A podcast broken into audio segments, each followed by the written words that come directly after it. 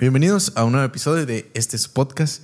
Eh, gracias por estar apoyando este, este proyecto que la verdad ha sido de, bendición para mí y espero que también para ustedes. Eh, recuerden si les gusta, pues suscríbanse, eh, dejen un like. Pero algo que es importante para este podcast es su comentario, que la verdad que es muy importante saber qué opinan ustedes de los temas que hablamos y conocer sus ideas. Hoy estoy con un gran invitado, con una persona que, que admiro bastante y también que es una inspiración para mí. Estoy con el gran Samuel Tabico. ¿Cómo estás, Tabico? ¿Todo bien? Hola, ¿cómo estás? Eh, bien, gracias a Dios, todo, todo bien, bendito sea Dios, aquí desde la ciudad de, Guatemala. Eh, atravesando momentos muy eh, turbulentos en cuanto a lo, que la nación se refiere, pero como dijo una persona que conozco, de la, tomados de la mano de Dios, yo creo que estamos siempre bien. Así es, sí, y yo he visto, he seguido las noticias y y, todo lo que está pasando allá. Y la verdad es que sí, es, sí son cosas muy, pues hasta cierto punto preocupantes por todo lo que está pasando. Pero igual, o sea, confiando en Dios y, y son cosas que ya, o sea, que tal vez no están escritas, tal vez eh, específicamente, pero son cosas que sabemos como cristianos que, que son cosas que tienen que pasar o todo lo que está pasando alrededor del mundo, pero siempre confiando en Dios, vos. Y y la verdad que te agradezco por, por, por aceptar la invitación a este podcast. La verdad que Hombre, a vos, a vos. Que, que no privilegio el mío al final. Es siempre es lindo compartir. Sí, fíjate, yo, yo comentaba ahorita que ya había tenido la oportunidad de conocerte eh, en dos ocasiones bien específicas. Eh, obviamente por la iglesia, eh, por Ebenecer y todo esto, pues uno te, te mira ahí dirigiendo, pero eh, vos fuiste, bueno, la primera fue que fuiste a la iglesia donde yo iba, en, en Lodebran, ahí en Rema. Eh, fuiste para, a predicar a un servicio de, de prejos y de jóvenes, y, y es una palabra bien bonita. y pues ahí uno que otro saludo, vos, ¿qué onda? ¿Cómo estás? Y, y, vámonos. Y la otra fue en mi colegio, que fuiste también a, predicar. Decía, ¿cómo fue que, bueno, te estaba platicando de, de, de que has vendido has bendecido muchas vidas, no solo de jóvenes, sino que de, muchas personas. Y obviamente todo ha sido, creo que, un proceso. Dios creo que nos, eh, nos va formando, nos va moldeando. Pero ¿cómo, cómo fue que eh, empezó tu, tu, tu, pasión? Porque creo que es una pasión, vos. Es, es, una pasión hacia lo que hacemos. ¿Y cómo fue que, que empezaste? ¿Cómo, ¿Cómo, ¿Cuál es tu historia, digamos? bueno, mira, yo soy eh, tercera, cuarta, mm, te debo el dato, tercera, cuarta generación de, cristianos en mi familia. Yo vengo de, parte de mi mamá. Yo vengo de una familia cristiana. O sea, siempre crecí en el entorno iglesia, digámoslo así, en el entorno cristiano. Así pongámoslo. Siempre crecí sabiendo que existía un Dios. Siempre crecí interesado en las cosas de Dios. Yo creo que es algo que me siento muy identificado eh, con Timoteo, como lo dice la palabra, ¿no? Que dice que eh, la fe no fingida que fue heredada a través de tu abuela, a través de tu mamá Loida y ahora habita en ti. Le dijo, le dijo Pablo a Timoteo. Entonces yo así me siento, o sea, fue mi abuela, mi mamá y ahora está, estoy yo. O sea, gracias a Dios me heredaron eso. Pero eh, hasta cierto punto, me identifico con, con la historia de, de, mi nombre, no Samuel, porque dice la Biblia que Samuel estaba en la casa de Dios, estaba en el templo, en el santuario, pero que no conocía la voz de Dios, o sea, nunca había escuchado eh, la voz de Dios. Entonces a veces eh, yo creo que me siento o me identifico con eso. Yo, aunque estaba, mira, yo crecí dentro de la iglesia, yo iba los domingos, eh, bueno, no iba a Benecer los todos los domingos porque pues mi papá trabajaba, eh, tenía que estar saliendo mucho del país, entonces eh, por ende pues no podíamos ir hasta la zona 5, entonces la iglesia de mi abuela quedaba a unas, queda mejor dicho, a unas, a unas cuadras de aquí pero una iglesia de las, no sé cómo sería, si era bautista, eh, no sé, no sé cuál era el, el, enfoque de la iglesia, ¿no? pero acá la denominación, pero era cristiana. Eh, predicaban acerca de Jesús, predicaban de acerca de la salvación, entonces era como que la, base, ¿no? Entonces eh, mi abuela pasaba por mí, íbamos a esa iglesia, iba a esa iglesia. Iba a la escuela dominical, eh, era iglesia de himnos, o sea, imagínate, porque ahí no era, no era como cantar los, los, los coros modernos, sino era eh, abra su himnario en la página tal, vamos a entonar el himno, o sea, nada que no había, o sea, a veces había un piano, a veces no, o sea, vamos a entonar un himno el himno al, al, Señor y se iba la cadenita de, himnos, ¿no? Entonces, eh, siempre crecí en ese entorno, siempre estuve apegado a ese entorno. Obviamente, eh, vuelvo a lo que te decía. Eh, yo, aunque estaba ahí, no había escuchado la voz de Dios, por decirlo así, no tenía, no había tenido un encuentro con el Señor. Ya lo había aceptado, lo acepté a los cuatro, tres años de edad, yo acepto al Señor. O sea, ya lo había aceptado, pero no había tenido un encuentro con él. Y pues cualquiera que, que, me escucha tal vez eh, le voto su teología, pero pasa. ¿Y sabes por qué pasa? Porque yo miro a veces cuando me ha tocado enseñar o cuando miro a veces a mi apóstol, a mi pastor enseñar, eh, veo eh, em, que pasan niños a aceptar al Señor. Y pasan no necesariamente porque de verdad entendieron el mensaje o que el mensaje tocó sus corazones, sino nace de un momento de su curiosidad, de su ingenuidad, muchas veces como niños, ¿no? De decir, voy. Y los papás que, que pues dicen, ay, qué bonito, qué alegre, el, nene va a aceptar al Señor y lo, acompañan, le toman fotos, se anotan la fecha, porque tal vez para los papás es algo muy importante, pero el niño puede que sí, puede que no sepa lo que está haciendo. Y tal vez ese fue mi caso, ¿no? Yo pasé y tal vez no sabía exactamente qué es lo que estaba haciendo. Eh, y pues es hasta los 13, a los 12, entre los 12 y los 13 años, que yo tengo un encuentro genuino con el Señor. Una noche en mi habitación estaba yo, es que mira, uno tiene batallas y tal vez esto es parte de mi historia. Eh, eh, como te digo, yo crecí en un entorno cristiano con valores, con principios enseñados siempre eh, a la luz de la Biblia. Y me gustaba ver, me gustaba ver las historias bíblicas, eh, lo que era el superlibro, la casa voladora, todo lo que contar historias bíblicas a mí me gustaba, me encantaba, me fascinaba. Entonces, eh, no sé si a vos te pasó, no sé si vos alguna vez lo viste, pero, sí, en pero a mí me 27. Cabal, sí, cabal. A mí me gustaba, me encantaba. Y podía pasar viendo las horas y horas para que la gente mire que sí. O sea, yo me miro jovencito, pero sí he tenido, tengo mis años. Y mi mamá me grababa los, las cosas en VHS. O sea, me grababa la, la franca infantil que le llamaban. Me la grababa, me la grababa, me la grababa en un VHS para que yo la pudiera volver a ver, porque creo que no sé si me va a meter en clauda, pero el, la Canal 27 hacía su telemaratón, la famosa telemaratón, el telemaratón que hacían ellos. y dejaban de pasar la franja infantil como por un mes, creo que duraba esa cosa. Y, y yo como era un niño, vamos, ¿qué entendía yo? Pero para mí, yo enojado porque me habían quitado mis caricaturas, yo enojado por eso, nada que por otra cosa. Pero entonces mi mamá me hacía favor de como que de grabármelas en un VHS para que yo después las pudiera, las pudiera ver, las pudiera ir a, volver a repetir las veces que yo quisiera. Entonces eh, crecí con eso. O sea, ponete este, este, este panorama, imagínatelo. Crecer con niños que su afición era ver Pokémon, era ver Yu-Gi-Oh, era ver, eh, qué sé yo, toda Dragon Ball, qué sé yo.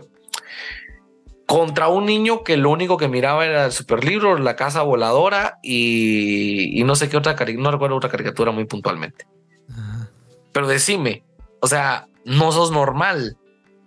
o sea, no sos, sos especial, por decirlo así, pero especial en el sentido que te pueden hacer bullying, perdón, vas a dar mis chapinismos, que te pueden reventar, te pueden fregar todo lo que quieran porque vos no sos igual. Entonces creo que ahí empieza un conflicto mío a una corta edad. Y te lo digo porque, mira, eh, eh, no voy a contar lujo de detalles, pero en otro colegio que yo estudié, porque yo estudié toda mi vida en el cole, en el Roca de Ayuda, en el cole de la iglesia, pero un año que sí me salí, que, sí me sacaron del colegio eh, por cuestiones de transporte y todo ese tipo de cosas. Entonces voy a dar un colegio donde un día el chofer del bus de la nada se detiene porque había arreglado con los alumnos grandes, por así decirlo, que iban a comprar eh, los famosos chucos, ¿no? De ahí del, del, liceo. Entonces, pero imagínate, o sea, habíamos niños pequeños, o sea, con nosotros no habían arreglado nada, era el arreglo era entre ellos, ¿va? Entonces, atrasaron la ruta como por una hora, dos horas. O sea, yo llegué cuando tenía que haber llegado a mi casa a las 12, una de la tarde, creo que llegaba más tarde. O sea, terminó llegando tipo 3, 4 de la tarde. O sea, no era normal. Entonces me pregunta a mis papás, ¿y qué pasó? Y yo, pues como niño, yo les conté lo que pasó. No sé si fui el único que conté, va. Te digo que no sé si fui el único que lo conté porque al día siguiente estaban regañando a todos y los patojos solo me miraban a mí. Como que sí les habían dicho que yo había sido el soplón, vamos. ahí me fregó también la, la, directora, la coordinadora, que se yo, vamos. Total de que, pero porque yo quería ser honesto, yo fui honesto, yo dije la verdad. Y me empecé a ganar como ese disgusto, ese ser diferente, que no me gustó. No me gustó. Hasta cierto punto te lo digo abiertamente. A mí llegó un punto que no me gustó ser diferente. Quería ser igual, quería entender lo que los demás entendían, hablar como los demás hablaban. Y es ahí donde te digo que empieza ese conflicto de no querer ser diferente, aunque ser diferente estaba bien en el contexto que tú y yo estamos hablando. En ese momento yo no quería ser diferente quería ser igual. O sea, querer ser igual, eh, empecé a dejar de lado la búsqueda con Dios, empecé a menospreciar la búsqueda con Dios, siendo yo un niño, siendo yo alguien pequeño, pero por lo mismo de que el contexto social, el, bullying que yo sufría, eh, me ahorillaba a ese tipo de cosas. Entonces a la edad de 12, 13 años, recuerdo yo una noche en mi habitación, eh, eh, me senté en la, orilla de mi cama y ahí empiezo a derramar mis lágrimas y siento una presencia que en mi vida había sentido. O sea, empiezo a sentir una experiencia que en mi vida la había sentido, que en mi vida la había experimentado. Porque yo creo que a veces uno de pequeño, eh, sí, a veces puedes tener un encuentro con Dios, a veces puedes tener momentos con Dios, pero a veces son emocionalismos. ¿A qué me refiero yo? Eh, eh, hay chicos que cuando están estudiando en colegios cristianos y hay campamentos, hay actividades, eh, tal vez me estoy desviando un poco del tema, pero yo creo que es importante para lo que quiero decir y pasa mucho que los chicos esperan esas actividades para prometer cosas. No sé si, si lo, has, lo has evaluado o tal vez lo has visto o tal vez vos, a vos te pasó. Y la, bueno, no sé si esta palabra bien, pero luego lo voy a decir, la Mara espera ese tipo de, de, de, eventos para prometer cosas. ¿A qué me refiero? Le digo, ah, si estoy acá, si señor, si tú me tocas, yo voy a dejar de mentir. Si tú dices, yo voy a, voy a decirle a mis papás y prometen y prometen. La promesa les dura dos semanas y se acabó. sí. Y entonces, eh, hay que, pero cuando uno tiene un encuentro con Dios, yo creo que la, la vida le cambia. La manera de ver las cosas te cambia. Y es lo que yo eh, precisamente en el, en el podcast, en mi podcast hablaba de esto y yo les decía, el encuentro con Dios deja evidencias. O sea, si vos te encontrás con Dios, sí o sí tenés que cambiar, no hay para dónde. No hay para dónde. Eh, por ejemplo, un ejemplo tan práctico, tan sencillo cuando manchas una prenda con cloro, se nota que la manchaste con cloro porque se queda una mancha como anaranjada o marrón que no sale. O sea, no sale. Esa prenda la arruinaste de por vida. Lo mismo pasa cuando te encuentras con Dios. O sea, Él te impregna de algo que en tu vida lo puedes cambiar. O sea, ya no puedes vivir igual. Pienso que algo tiene que cambiar. Entonces ahí empezó e-, esa aventura, ahí empezó a los 12, 13 años, empieza esa aventura de querer conocer no al Dios de mis papás, mm. sino a mi Dios. Porque yo creo que esa es la diferencia. El, yo miro en la Biblia que a veces lo citaban el Dios de nuestros padres, el Dios de nuestros padres, porque no era su Dios. Yo creo que tiene que haber una evolución de el Dios de mis padres a mi Dios. Exacto. Y yo, yo, yo, creo que a esa edad empieza esta, esta aventura, este caminar. eh, de yo evolucionar, porque yo creo que es una lucha constante, es un caminar constante, una evolución constante. Pero para después de darle tanta vuelta al asunto, para decirte eso, ¿no? que a, partir de los 12, los 13 años empezó todo. No, no, no lo de la alabanza, que también tiene mucho que ver, y, de la predicación y todo eso, no, sino el encuentro, el caminar con Dios mío empieza a, entre los 12 y los 13 años de edad. Sí, fíjate, no, no, no, pues acabas de decir muchas cosas que la verdad que son muy, muy interesantes. Eh, solo para, tal vez para volver un poquito atrás, yo, yo era chiquisocio en, en, Canal 27. Y yo también. Eh, bien. Eh, bien ahí, bien ahí. No, y fíjate que sí, un encuentro con Dios creo que es muy importante en nuestra vida, como decís, lo de los, los campamentos. vamos y eh, aprovechamos, bueno, no sé si aprovechamos, pero tomamos ese, esos tiempos para, como decís, eh, hacer promesas. Pero el pastor donde, de, la iglesia donde voy, él decía, eh, ellos, los jóvenes tuvieron un, campamento, y él decía, estuvo muy bonito, dice, pero los que de verdad tuvieron ese, ese encuentro, eso, o, o tuvieron algo en ese campamento se va a ir demostrando día con día aquí en la iglesia. Tal vez la primera semana todos van a estar danzando al frente, vamos. Todos van a pasar y, alarán, que, quiero seguir, pero al pasar de los días, eh, tal vez uno vuelve, eh, no sé si a recaer o a, olvidar, vamos, lo que, lo que uno promete, pero creo que la importancia de tener un encuentro con Dios es tan grande porque eh, vamos como también descubriendo nuestro, nuestros, nuestro llamado, creo yo, porque eh, vas teniendo una, comunión. Y, de este tema, fíjate que se, se, van varios temas que traigo, pero eh, me, gustaría también ir hablando un poco más eh, acerca de, del llamado, la, importancia. O sé, que, sé que ya nos dijiste un poco, pero la verdad que me importa mucho que podamos pues comprender cómo es un encuentro, porque eh, un encuentro genuino. Porque a veces, como decís, a veces pasa que es mucho, mucho emociones, pero tal vez en base a tu experiencia, eh, eh, cómo es, cómo saber vos, porque tal vez muchos jóvenes están como en ese, en ese medio de que, ah, pues es que no sé si yo he tenido un encuentro con Dios. Obviamente se refleja en nuestras acciones, pero cuáles serían otras señales o cuáles serían otros eh, rasgos de que, o cómo es un encuentro genuino con, con, Dios. Bueno, mira, cuando nosotros hablamos del encuentro con Dios, incluso hay, hay, hay una, hay una, no, iba a decir religión, pero no, hay una misión, creo que ese es el misión que le llaman los encuentros, que tienen un evento y que, se, que, le, que le llaman encuentro. Eh, vas a ir al encuentro. Y yo, ah, bien, bien extraño esa es su, terminología, ¿no?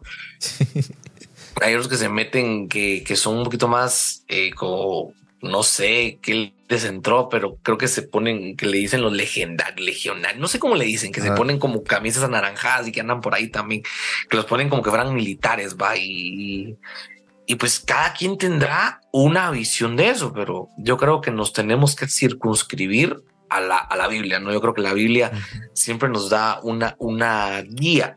Y cuando nosotros vemos el encuentro con Dios, yo lo veo muy reflejado en Jacob.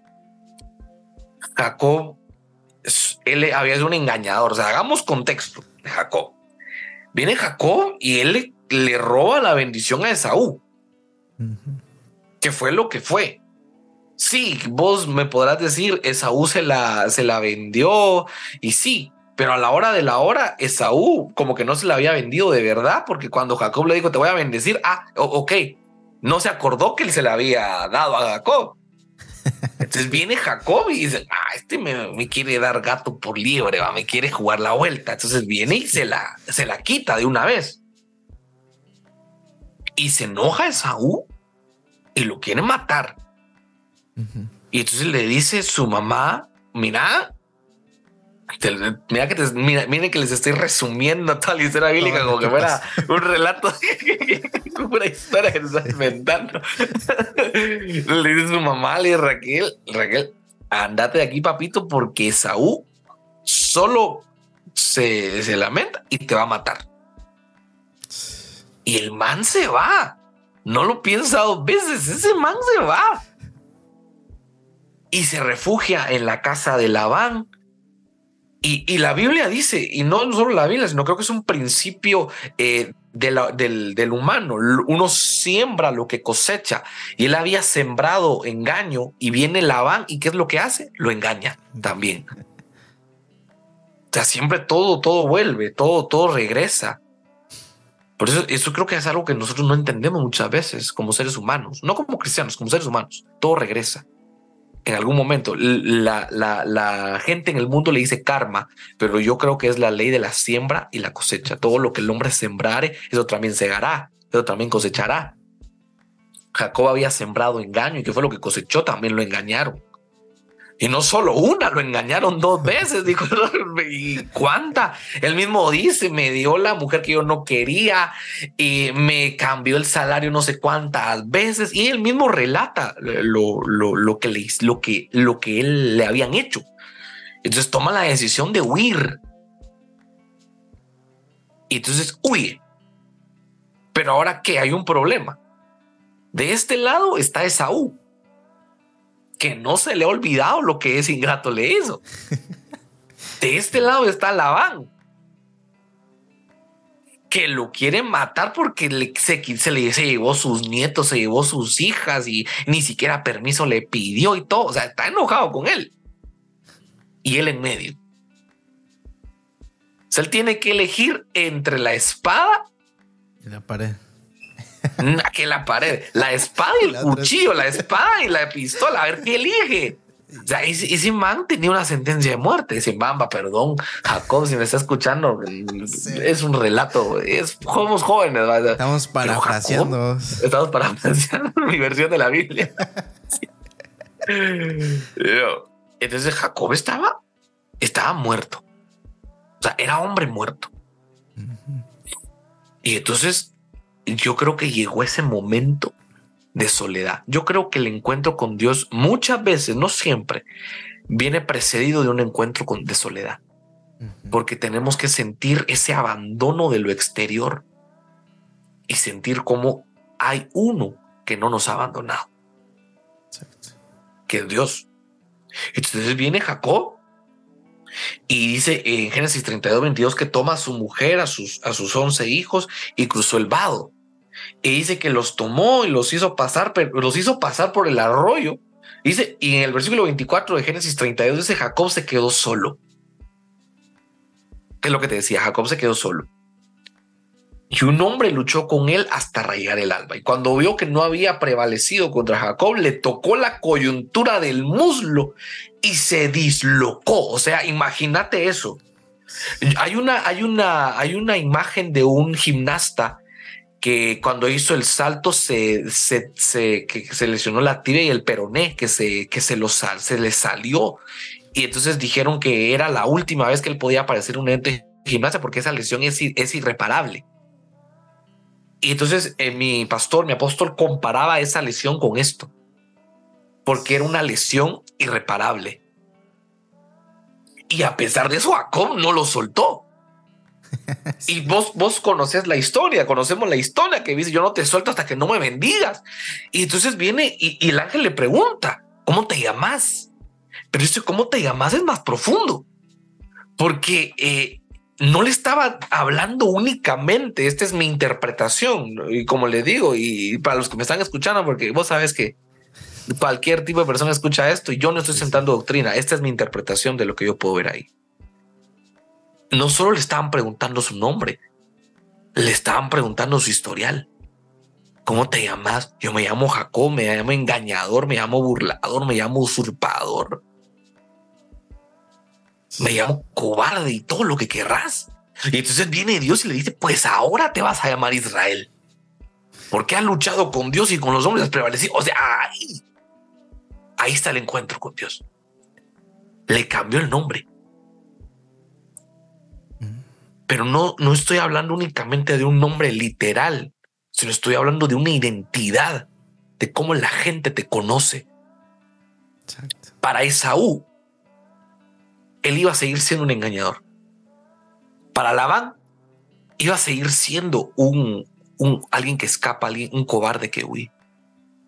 Pero para Dios, que yo creo que debería ser lo más importante, él ya no era nada de eso. Y es algo que yo eh, le he dicho, a Dios no le importa tu pasado, pero lo deja ahí para que no se te olvide de dónde el Señor te sacó, de lo que Él hizo por, por ti, por mí.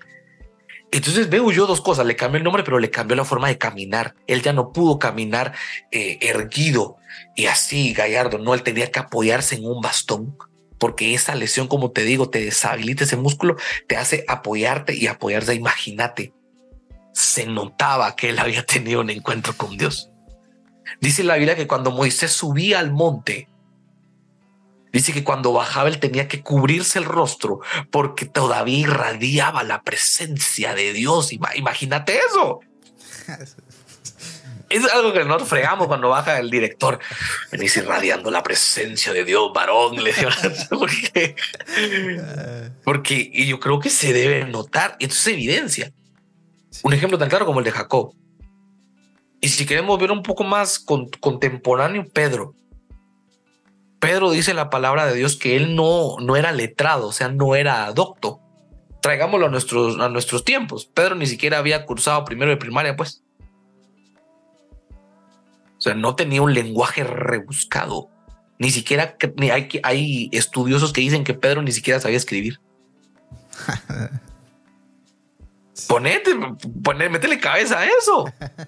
Y conforme pasó tiempo con Jesús, cuando lo niega esa noche, le dice uno de los que lo, lo cuestiona, como que no si tú hablas como él? Es, imagínate hasta qué punto había Jesús influenciado la vida de Pedro, que Pedro hablaba como él. O sea, ahí está el encuentro con Dios. Cuando vos te topas con Jesús, algo tiene que cambiar tu caminar, tu nombre, tu manera de hablar, tu manera de ver las cosas.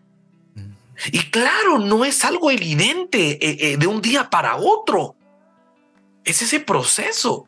Pero en ese proceso vos no tenés que frustrarte. Y es que yo creo que es algo, y, perdón que te estoy abarcando mucho tiempo, hombre, pero eh, yo creo que es algo que le pasa mucho a esta generación, que es una generación muy impaciente. Exacto. Y para que no digan que somos nosotros viejos y jóvenes, eh, somos parte de una generación a veces muy impaciente. Imagínate vos, se nos dio todo así. Vos querés investigar algo y Google lo sabe todo, dice mi, pastor, mi apóstol. Imagínate que te hace las tareas, te, hace todo. Eh, imagínate si vos y yo hubiéramos querido hacer un podcast en la antigüedad, o vos te tuvieras que haber venido para acá o yo tendría que haber ido para allá para grabar. Y, pero ahora tenemos esto. Y entonces yo digo que nos avanzó, nos, nos, alcanzó el final de los tiempos, como dice mi, mi apóstol. Nos alcanzó el final de los tiempos. Y entonces eso ha hecho que esta generación sea muy impaciente. Que si las cosas no se le dan cuando ellos quieren, decepcionan. Se decepcionan, lo dejan ahí, lo abandonan. ¿Verdad? Creo que como músicos a veces nos ha pasado, cuando no nos salía un acorde, eh, nos frustrábamos, dejábamos ahí un rato, nos íbamos, pero tanto era nuestro amor, nuestra pasión por lo que hacíamos que no nos rendíamos, regresábamos. Hoy en día no, no es así. A muchos de los jóvenes no, no son así. No les sale algo y se decepcionan, se van, eh, no lo vuelven a intentar. Y entonces eh, Dios no promueve o no trabaja con los impacientes. Dios trabaja con los pacientes, con los que perseveran, con los que corren la carrera. Si bien hay una carrera que tenemos que ganar, que es, que es de llegar primeros, hay una carrera de perseverancia.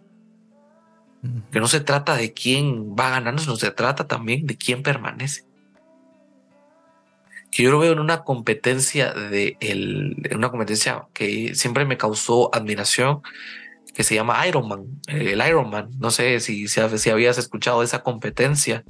No, solo, el eh, superhéroe. Bueno, el cabal, yo solo sé de Ironman, de, de su traje Bueno, eh, tampoco habrá alguien ahí que nos va a corregir, pero como al final solo vos y yo estamos aquí, que me hagan, que se aguanten. El Ironman, hay, existe un deporte que se llama triatlón, que es correr, eh, nadar y hacer bicicleta, pero son ciertas distancias. O sea, por ponerte un ejemplo, por poner un ejemplo tan vano. Suponete que son 10 kilómetros de, correr, 10 kilómetros de natación y 10 kilómetros de bicicleta. El Ironman es 5 o 6 veces más eso. O sea, son casi 60 kilómetros, no sé qué, 60 por ponerte un ejemplo. O sea, es el triple, el doble del estándar. Y no cualquiera.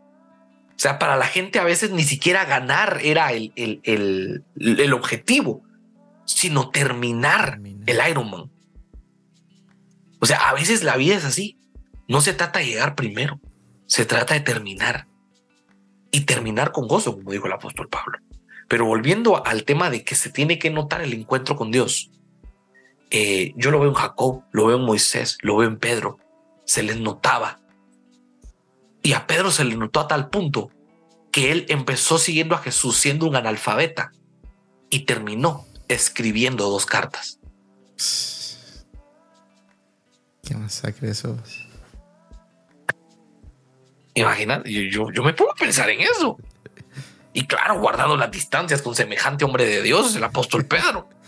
Pero eso quiere decir que a mí también se me va a exigir un, un fruto. Y por eso es el famoso versículo, lo que sacan, ¿no? Que por sus frutos los conocerán, ¿verdad? Por eso mismo, de que vos tenés que dar testimonio de lo que Dios hizo con vos al endemoniado Gadareno, cuando Jesús lo sana, el endemoniado quería irse con él. El ex endemoniado, dijo mi, mi, pastor, que ya no, no, dicen el endemoniado, pero él ya no está endemoniado. El ex endemoniado quería irse con Jesús y Jesús le dijo, no, ve y, ve y cuéntale a los tuyos lo que Dios ha hecho contigo. ¿Por qué? ¿Por qué lo mandó a los suyos? Porque los suyos conocían el pasado de ese hombre conocían el que ese, que ese ex endemoniado había hecho destrozos, lo habían visto manifestarse. Y por eso lo regresa ahí, para que dé testimonio de que ya cambió. Sí, es una, es una, pues como decís, e, e, es es un cambio. Y obviamente no, tal vez no es un cambio tan radical de tal vez de que, oh, ya mañana voy a cambiar, pero sí es, es un proceso y como decís, Dios trabaja con... Eh, eh, yo pienso que Dios no, no, nos, nos va moldeando a vos, eh, como, como dice también la palabra, que es, es un alfarero. Nosotros somos, somos básicamente, creo que moldeables, vos. También creo que nosotros tenemos que poner nuestra parte para poder llegar a, lo, pues primero a, lo que él quiere y también seguir constante en la meta. Pero fíjate que lo que a veces también eh, pasa, eh, y, también como que de este tema se desprenden varios, fíjate que ahora, la semana pasada tuve, tuve una charla con, con un joven, eh, es un joven, es un prejo, y, y estaba, él está tenía una batalla con, un tema pues sensible o una batalla de él, una tentación. Eh, y, platicábamos y, y, una de las preguntas era, es que yo no sé si, si, si de verdad tuve un encuentro con Dios porque pues obviamente eh, sigo fallando y, estoy en alabanza y estoy aquí.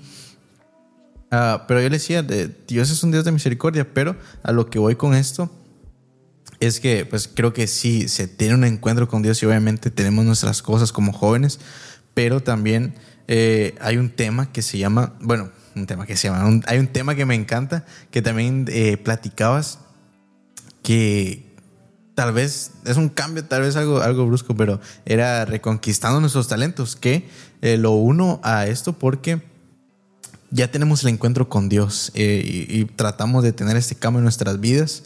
Eh, y por una u otra razón, otra, una, otra manera, eh, llegan tentaciones y, y a veces nos hace pensar que, ya lo perdimos, que perdimos nuestro, nuestro, tal vez nuestro, no sé, lo digno, vos, de, de estar eh, en, una, en, una, una plataforma, un, no sé, un, ¿cómo se le dice? una plataforma en la iglesia. Se, me fue el nombre ahorita. Pero eh, vos, vos hablabas en, esa, en ese tema que, lo, estaba escuchando que me encantó bastante, que era esto de, de dabas el ejemplo de Sansón. De que Sansón, a pesar de que de, todo lo que pasó eh, de, la, de, lo que pasó con Dalila, que también mencionas algo muy interesante, que la, la Dalila moderna vos, que es todo esto lo que nos distrae, lo que nos quita la atención, podríamos decirlo, que son TikTok, eh, las redes sociales, vos en general, y otras tentaciones. Y vos decías que, que Sansón estaba debilitado del, eh, del alma, que le habían atacado el alma, vos.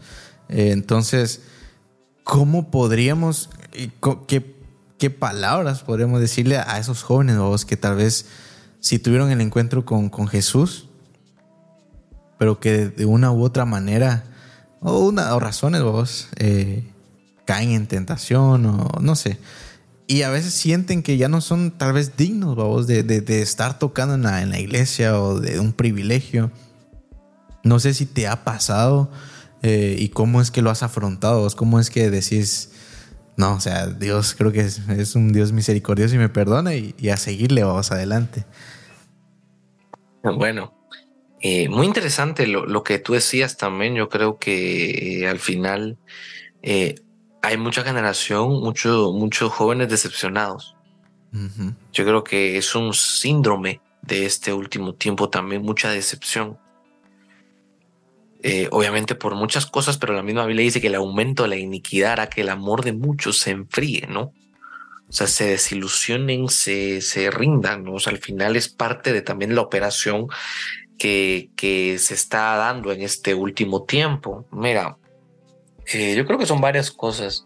Cuando nosotros hablamos de, del privilegio, pongámoslo en este, en este punto, privilegio. Y, el privilegio tiene exigencias. Exacto. Tiene obligaciones.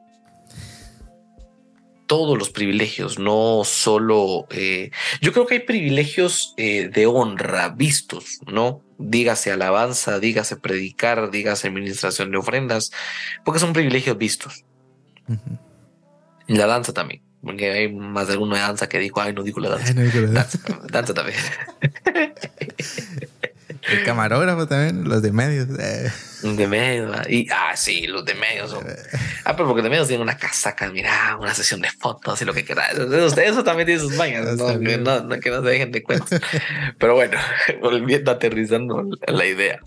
Hay privilegios que son vistos, hay privilegios que no, que son los llamados privilegios de las mesas, ¿no? Que son eh, los servidores, los que están en la cafetería, los que están en parqueo, eh, pero servicio es servicio. Yo creo que eso es lo que tenemos que entender. Servicio es servicio, sea cual sea, o sea, la misma responsabilidad, claro, claro, hay un nivel de exigencia, que es lo que te digo, pero la responsabilidad de consagrarse, de la santidad, que creo que eso es a lo que voy, la responsabilidad de la santidad la tenemos todos, sin importar el privilegio que estemos desarrollando. Porque fuimos llamados eh, hay dos tiempos, eso mi apóstol me lo enseñó. O sea, yo sé que les enseñó a la iglesia, pero me gusta decir me lo enseñó porque yo se lo entendí, yo se lo agarré, ¿no? Entonces él decía eh, que la Biblia dice buscar la paz con todos y la santidad, sin la cual, o sea, no dice sin las cuales, no dice que la paz es la santidad, sino dice buscar la paz con todos y la santidad sin la cual nadie verá al Señor. O sea, nos hace un llamado sea, vos y yo, más que un llamado a la alabanza, más que un llamado a sonido, más que un llamado a predicar, tenemos un llamado que se llama santidad. Ese lo tenemos todos. Más aún pensaría yo los que están sirviendo. es un llamado óptimo, la santidad. Porque si no buscamos la paz y la santidad, después viene el anticristo y él lo que anuncia es paz y seguridad. Y que dice la palabra en Tesalonicenses que cuando estén diciendo paz y seguridad, vendrá destrucción repentina. O sea, nosotros no estamos buscando la paz y la seguridad, estamos buscando la paz y la santidad. ¿Verdad? Pero centrémonos en la santidad. La santidad es algo muy delicado.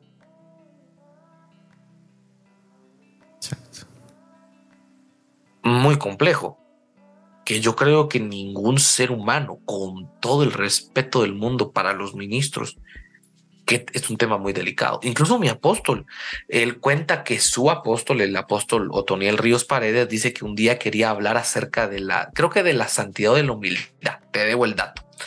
Pero él dice que el Señor le habló y le dijo, pero ¿de qué santidad? ¿De qué humildad? iba a hablar de la humildad, pero apliquémoslo a la santidad también. ¿De qué humildad vas a hablar?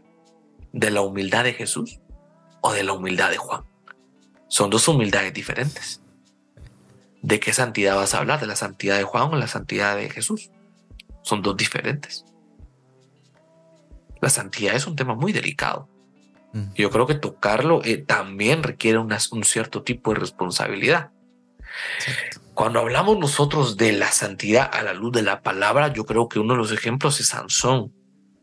Y el apóstol Pablo le jala las orejas, creo que a los Gálatas, a los Corintios, no, te de vuelta también.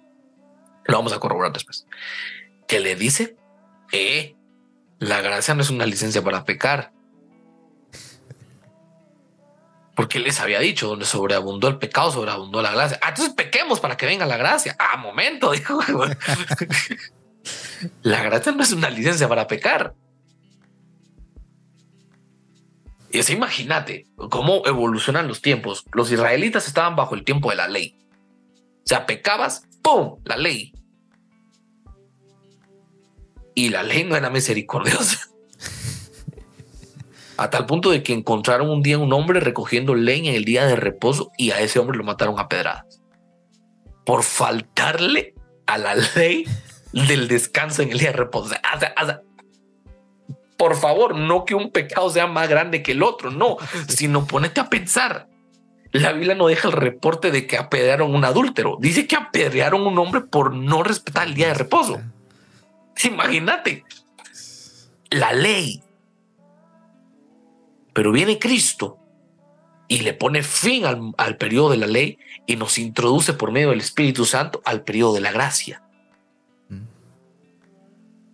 Porque dice la Biblia que no hay condenación para los que están en Cristo, porque en Cristo hay gracia. Pero la gracia no es una licencia para pecar.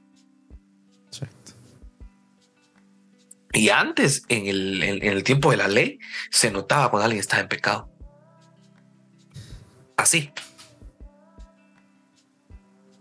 Incluso, perdón, Incluso viene ese famoso dicho de, la calle que lo acuñó, creo que la iglesia imperial, por no decir otra cosa, este, donde dice peco, rezo y empato, dicen ellos. Para mí, Sansón es el ejemplo perfecto de eso. Que Sansón pecaba, rezaba y empataba. Según él, empataba el partido. Imagínate. O sea, Sansón. Y, y, a mí Sansón siempre me baja de la moto. Yo creo que si escuchaste ese, ese, ese pequeño speech que compartí, eh, yo decía que siempre le tiramos a Sansón, siempre matamos al pobre Sansón, ¿no? Que él hizo. Y viene Sansón y aparecen los héroes de la fe. Imagínate qué pasa de trailer, me pegó a mí, porque habla pues, habla pues, habla pues, y yo aparezco aquí. Imagínate, yo, Padre Celestial, de Sansón apareciendo ahí cuando lo matamos al pobre, de encima de que lo mataron, lo mató el templo, que se lo echó encima, lo seguimos matando nosotros cuando hablamos de él y no nos damos cuenta de que aparece en los grandes héroes de la fe con letras mayúsculas, porque dice Pablo, tiempo me faltaría para hablar. Y habla de Sansón. O sea, existe una reivindicación, existe un, un renuevo, ¿no? Para Sansón pero no quita lo que él hizo, o sea, en el sentido de que nos sirve como ejemplo a nosotros. Yo creo que no hay que esperar una, una consecuencia, porque eso se llama jugar con Dios. Y eso se llama tentar a Dios. Y la Biblia misma dice que no tentarás al Señor tu Dios. Pero se llama, es como jugarle, jugar es como dicen jugar con tu comida, ¿no? Cuando los animales dicen para que juegue con mi comida y si le escapó el, por ejemplo, el gato con el ratón va a jugar con el ratón, el ratón se le escapó, ¿para qué jugó con su comida? hay mucha, mucha gente que juega a eso, atentar a Dios, que peca y como nadie los vio. Y yo creo, y a mí me quedó una lección, no porque haya pecado, bueno, me quedó una, una, una lección cuando yo leía la Biblia. Y es que siempre hay alguien que te ve. Siempre, siempre, siempre, man. O sea, imagínate, viene el rey Salomón, el rey Salomón, y él dice en el libro de Proverbios, y miraba yo por la celosía. ¿Sabes qué es una celosía? No, que no, no tengo la idea. Es, es, como un espacio diminuto entre una ventana. Ok, entonces por ahí miraba. Ajá, entonces Salomón y estaba yo y miraba por la celosía y me fijé en los jóvenes, dice. Imagínate. Y hay versiones. Lo voy a leer para que la gente no diga que, que me estoy inventando las cosas, que, que, sí, sí sé lo que estoy diciendo. Proverbios capítulo 8, pura predica. Es, pues es como una predica. Pero, dejé, pero ahí vamos. Eh, eh, Proverbios capítulo 7. Y entonces dice, porque desde la ventana de mi casa 7.6 miraba por la celosía, o sea, por el espacio diminuto. Y en el versículo 7 dice, y vi entre los simples, distinguí entre los muchachos a un joven falto de juicio. Pero esa, esa palabra falto de juicio, cuando nosotros la, analizamos en otras versiones, eh, por ejemplo, hoy esta, la BJ del 2007, y vi entre los muchachos a un joven insensato. En la Biblia textual dice a un joven sin entendimiento. En la Dios habla hoy dice al más imprudente de ellos. Pero hay una versión que me que, mm, yo pienso que le pasa el tráiler a, imagínate dice a un joven falto de sentido común. Está Salomón, yo creo que Salomón tiene todas las todos los arrestos necesarios para decir eso de cualquiera de nosotros vamos. Pero, pero fíjate que hay una versión que a mí siempre me ha me ha eh, me ha botado hoy esta dice y me fijé en los jóvenes y vi a uno el más perdón no sé si lo van a censurar esto pero el más estúpido de todos ellos sea, imagínate cómo Sansón describe y describe que cae en la trampa de la mujer adúltera y que va como un buey al matadero y no sabe, no sabe que eso le va a quitar la vida. O sea, está cegado por el pecado. Lo que hace el pecado es que te cega, te embrutece el pecado, te borra el sentido. ¿Cómo lo miro yo? David David había pecado con, con Betsabé y a pesar de eso estaba tranquilo hasta que llegó el profeta y el profeta le dice y es impresionante ese, ese, ese pedazo de la historia porque viene Natán así, mi rey, te tengo un caso. Y David, a verlo, dice, a verlo. Y viene Natán y le dice, hay un hombre muy rico, tiene ganados por montones. Y hay otro que solo tiene una oveja. Pero mira con qué le salió una oveja, porque David que había sido antes de ser rey. Pastor. Pastor, o sea, sabía dónde, por dónde llegarle para que, que, le doliera, así, pura la, pura cuando le echas sal a la herida, así, oveja, y David así, yo imagino a David ya, una oveja. Ah. Y vino un viajero, un visitante a su casa, la casa del hombre rico, y en lugar de matar a una de sus ovejas, fue y le quitó a este pobre la única que tenía, a la que cuidaba como, una, como un hijo y que comía de su propio plato. ¿Qué haremos con tal hombre? Ay, David no se la pensó dos veces. A ese tráigamelo, encarcélenlo, mátelo, pero antes de eso que pague cinco o seis veces lo que le comió. Y Natán le dice, así te dice el Señor, ese hombre eres tú. Y en ese momento a David como que lo despiertan. Porque se da cuenta de su pecado. Y por eso es que escribe ese salmo, no, no alejes de mí tu presencia, Salmo 51. Cree en mí, oh Dios, un limpio corazón, renueva un espíritu recto dentro de mí. No alejes de mí tu, tu presencia, ni, ni apartes de mí tu espíritu. Restitúyeme el gozo de tu salvación, porque se dio cuenta. Incluso él dice, mientras caí envejecieron mis huesos. Porque el pecado te, te pone, perdón, pues, te pone bobo, te pone tonto el pecado.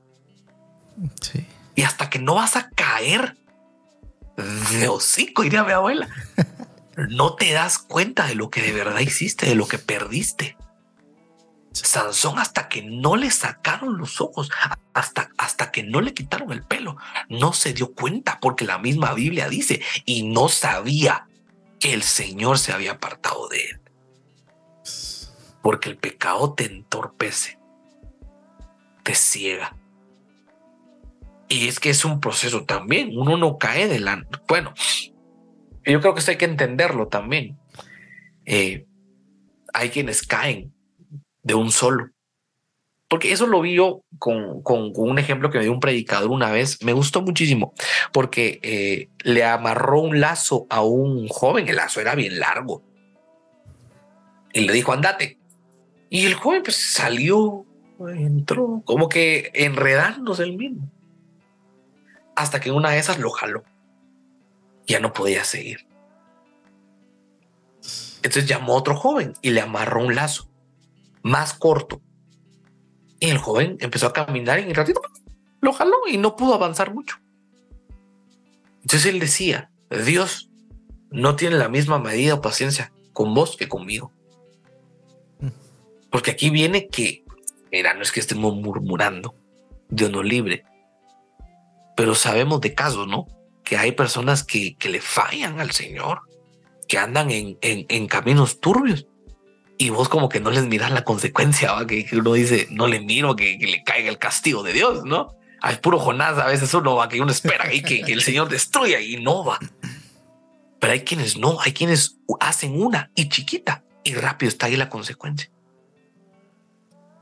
Porque Dios no tiene el mismo termómetro con vos como el que tiene conmigo.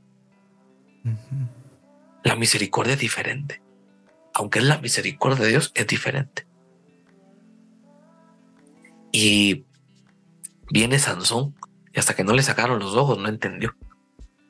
Pero claro, siempre hay misericordia. Y es que eso es lo lindo del Evangelio que predicamos, que hay misericordia, que hay gracia.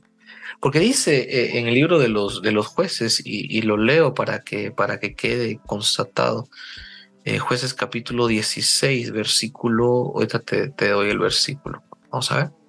Versículo 22 dice, lo, 21, los filisteos lo prendieron y le sacaron los dos ojos y se lo llevaron a Gaza. Lo ataron con cadenas de bronce y lo pusieron a girar el molino de la prisión. O sea, a Sansón le quitaron el cabello que tipificaba la santidad, que le quitaba, que, que era el, el, pacto que tenía con Dios, ¿no? Le quitaron los ojos porque le quitaron la visión. Y, pero a pesar de eso, dice en el versículo 22, pero el cabello de su cabeza comenzó a crecer de nuevo. O sea, Dios no lo dejó abandonado. Y si alguien que me está escuchando, Dios no te ha abandonado. No nos ha abandonado. Incluso, perdón que lo voy a decir, viene Jesús Adrián Romero y se pone a decir, Dios nos ha abandonado porque no es evidente. No, perdón. Dios no nos ha abandonado jamás en ningún momento nos ha dejado solos. Incluso él mismo dijo, yo me voy, pero no los dejo solos. Les dejaré a un consolador. Les dejaré a uno que es igual, porque eso significa paracleto, el que es igual, el que es consolador. O sea, dejó al Espíritu, no lo dejó solos.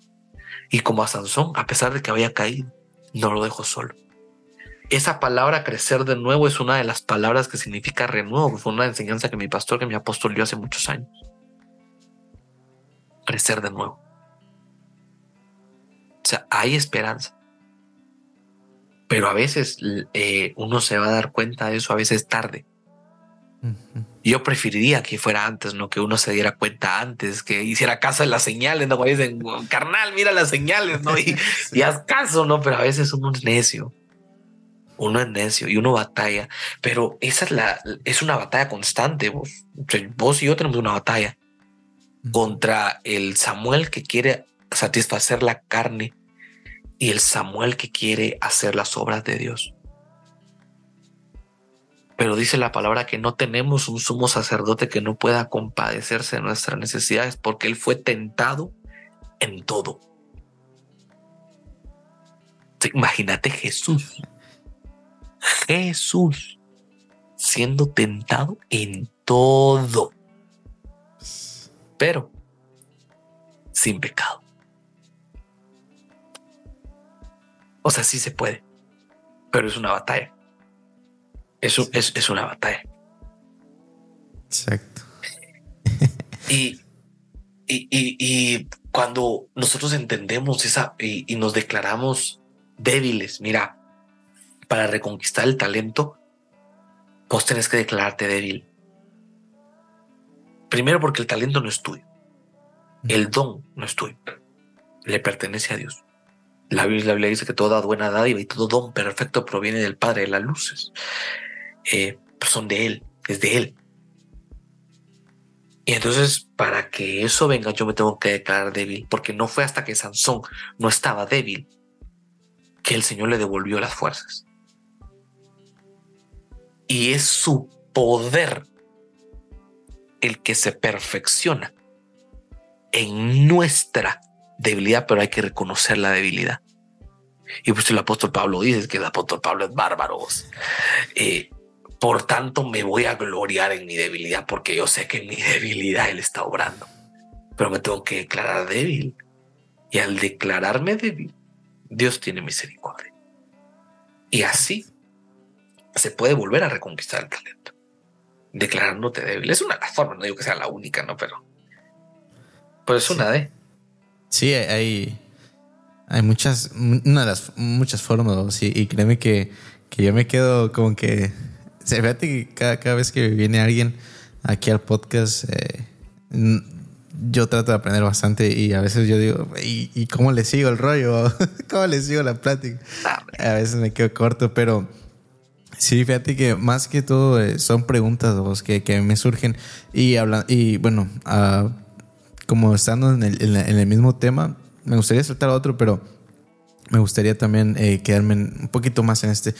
Eh, también en esa, en esa como enseñanza que dabas, también decías que cuando no hay una comunión con Dios, obviamente nuestro talento de cierta manera se vuelve insignificante. Vos. Eh, y, a veces, no sé, se vuelve rutinario el, estar dentro de una iglesia tocando, pero tal vez porque no hay esa comunión y me ha pasado a mí que a veces yo, mi, una de, mis oraciones es que, que cada vez que voy a, alguna iglesia a tocar que me invitan, siempre le digo a Dios, pues que no sea, que no lo tomes como que, o bueno, yo no lo quiero hacer en vano, ¿me, ¿me entiendes? Como que a veces esa es como que mi oración de, aunque tal vez yo sé que, que he fallado o tengo ciertas, ciertas luchas, eh, yo le digo a Dios, pues acepta mi, mi, servicio, ¿no? Mi, o lo que, lo que estoy entregando, eh, acéptalo. Y creo que, que, también hay muchos, muchos jóvenes que tal vez están en esta misma, esta misma situación, por así llamarlo. Y ¿cómo, han, cómo ha sido... bueno, no sé cómo explicarte esta pregunta, pero ¿cómo es que mantenés o cómo podríamos mantener una comunión con eso? Creo que, creo que es importante. O sea, fuera de que toques o no toques a una iglesia tengas un privilegio, creo que es importante tener esta comunión con Dios, ¿no? Porque eh, uno de sus objetivos después es ser arrebatados como decía mi, pastor hace el martes, predicaba de esto, de quiénes son los arrebatados y, explicaba un poco de esto de, los hijos. Eh, y yo me ponía a pensar, ¿no? ¿Cómo es que evolucionamos? ¿Cómo es que tenemos que ir evolucionando? Y obviamente, si queremos evolucionar, también va de la mano tener una comunión con Dios, porque vas conociendo más, pasas de ser criatura a, pues ir evolucionando hasta ser hijo. Vos. No sé si, no me acuerdo muy bien, pero creo que es Tecnón, el, hijo que, que, es arrebatado. Entonces. Huyos. Huyos. Eh, entonces, ¿cómo es que podemos lograr o cómo, cómo podríamos mejorar nuestra comunión vos, con Dios? Eh, ¿qué, has hecho vos? Eh, obviamente, tal vez si, si no nos quieres contar lujo de detalle, pero ¿cómo, cómo, cómo miras esto? Mira, hay, hay, hay hábitos y vuelvo a colación, promoción, campo pagado. eh, en, mi podcast, en, mi podcast hablaba acerca de los hábitos. Yo creo que hay hábitos, hay hábitos buenos y hábitos malos, ¿no? Entonces, eh, una de las cosas que yo, yo creo que a veces eh, caemos en cuadros de costumbre. Y eso pasa mucho en las iglesias pequeñas, mm, pero con medios circuncidados, con, con entendimiento. ¿Por qué lo digo? Porque no hay muchos músicos, por ejemplo. Solo hay un pianista, solo hay un baterista y solo hay un, director. Entonces se repiten toda la semana en todos los servicios que hay, porque no hay gente. Entonces yo le daba un consejo a una iglesia y le decía, ustedes tienen que empezar a enseñar, porque es la única forma en la que tú vas a lograr descansar y vas a lograr recibir. Tiene que haber un equilibrio. Tiene que haber un equilibrio. Por ejemplo, no me toca en la semana, ok, voy a recibir. Recibo viernes y recibo eh, domingo. ¿Ok? Me toca el domingo. Ah, ok, entonces voy miércoles y viernes a recibir porque el domingo me toca. Y así, o sea, uno se crea una costumbre, no se crea como un, un, una compensación de equilibrio, no así como sirvo, tengo que ir a recibir pero también en la intimidad. Yo creo que nada más y nada mejor que lo que haces tú en tu intimidad. ¿A qué me refiero? Yo pues tengo, eh, me forjé ese hábito y pues te doy un consejo. Yo creo que esta parte es más como consejos así, tips, ¿no? Y yo, pues yo pongo mi alarma, pongo mi alarma y digo a las ocho y media eh, porque pues ah, platico todavía un rato con mi novia, a veces miramos una serie, cosas así. Entonces, pero después de terminar, pues eh, cada quien tiene un momento, o sea, ella va también a hacer sus cosas y pues yo hago las mías. Y pues tengo ese momento donde leo la Biblia. A ese momento yo pues pongo, si puedo, apago el teléfono lo pongo en modo avión. Eh, incluso la computadora también la apago y pues a veces leo aquí en el iPad o, o, tengo Biblia de papel, que a veces es bonito leer la Biblia de papel, pero ese momento es para la, la Biblia. Y tengo aquí un cuaderno donde anoto mis dudas, donde anoto eh, mi, lo que voy entendiendo. Y mi apóstol decía algo muy bonito en el, en el programa, en, en su programa de la vez pasada, y él decía, el cristiano que lee la Biblia y no tiene dudas, no la está estudiando, solo la está leyendo. Y no hay nada de provecho en eso. ¿no? O sea, la Biblia genera dudas. La Biblia te genera dudas. No, no vas a pretender entender el, libro desde una mente humana. Imposible. Entonces se te generan dudas. Entonces voy y estudio, leo. Tampoco te voy a decir que a veces estudio la hora o estudio. No, a veces 20 eh, minutos, media hora, estudio, voy sacando mis espiguitas, voy sacando mis dudas y pues bendito sea Dios, tengo una un poco de cercanía con mi apóstol, con mi pastor y a veces pues yo le digo, si hay chancecito, pues le dejo caer una mi duda, ¿va? Eh, pues fíjese que yo le estaba leyendo tal cosa, usted no sé qué piensa. Ah, mira, papito, me dice y, me explica. O a veces me dice, no, así como lo decís está bien. O sea, a veces eh, eh, sí me da la razón, a veces me corrige es la importancia de generarse un hábito de lectura, ¿no? Yo creo que la lectura es un hábito. Pues te recomiendo eso. si alguien me está escuchando y quiere mejorar esa, esa comunión, deja tu alarma. Aparte una hora. Eh, si es en, si crees que puede ser en tu cuarto, pues enhorabuena. Yo a veces hay gente que me dice, no, yo no puedo orar en mi cuarto, yo tengo una sala donde pues ahí puedo cerrar la puerta y oro porque ahí no hay distracción, no hay tele, no hay nada. Entonces ahí es excelente. Si tú crees que puede ser en tu cuarto, enhorabuena. Sumado a la lectura de la Biblia, ora, ejercítate en la oración. Yo creo que la oración es algo que de lo que se habla muy poco, pero que debería de hablarse muchísimo porque es la forma de comunicación. ¿Cómo vas a querer hablar que Dios te hable si vos no le hablas a Dios? Dios es alguien que conversa, que responde, pero ¿cómo vas a responder si vos no le hablas? Y no solo le hables por interés, porque si no somos interesados, vamos, pura, pura, y iba a decir algo mejor no, pero caemos en ser interesados entonces. Tenemos la oración por un 911, que solo cuando es emergencia. No, no, la oración debe ser un hábito. Debe ser algo de costumbre, pero una costumbre buena. Hay costumbres buenas. La misma Biblia dice que las malas compañías corrompen las buenas costumbres, o sea que hay buenas costumbres. Exacto. El orar es una buena costumbre, leer la Biblia es una buena costumbre. Pues tú quieres tener eh, que es, no me gusta decir obligación porque parece que yo te lo estoy imponiendo, pero yo creo que debería ser algo que los cristianos hacemos, tener un devocional, un devocional personal. Claro, yo no me aparto de que vos eh, te juntes con un grupo de amigos, pero eh, ¿para qué? porque fíjate que eso es lo delicado y algo que mi apóstol siempre compartió, eh, siempre dijo, y es que para qué se reúnen a veces los grupos es muy peligroso, porque a veces los grupos se reúnen y creen y a veces sientan doctrinas dentro de ellos, ¿no? Y interpretan sus, la Biblia a su manera, y hay un riesgo.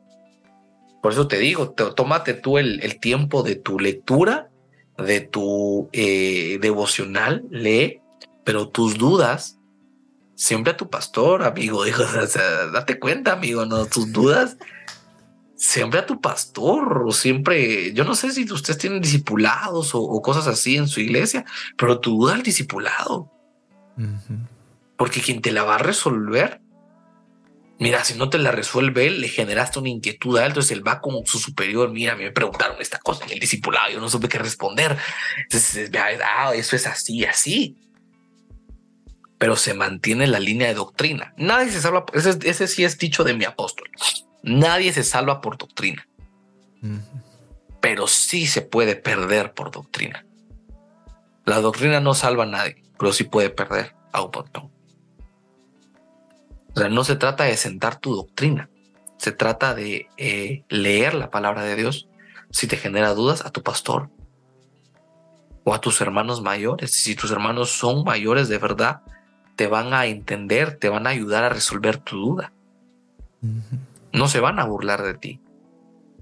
Mira, eh, nadie lo sabe todo. Yo creo que ese es un, síndrome de, esta, de, de nuestra generación que creen que lo saben todo. Son todólogos. Cuando es tiempo de, mundial, son expertos, directores técnicos, ganadores de cinco mundiales seguidos. Cuando es tiempo de elecciones, son politólogos graduados de Harvard con en ciencias políticas y sociales. Cuando es de, eh, de, de son apóstoles reconocidos por el ministerio de Twitter, ¿no? O sea, son gente que son todólogos la, esta, este tiempo está plagado de todólogos que creen que lo saben todo. Y el apóstol Pablo dice algo y lo quiero leer porque me impactó. Yo lo leí el día de ayer, que precisamente pues ayer grabé un episodio de mi podcast. Pero mira, Romanos 1.22, la versión TLA. Y aquí el, eh, el apóstol Pablo habla acerca de la ira de Dios contra la injusticia. Y él dice, pero hay gente malvada la cual no deja que otros conozcan la verdad acerca de Dios.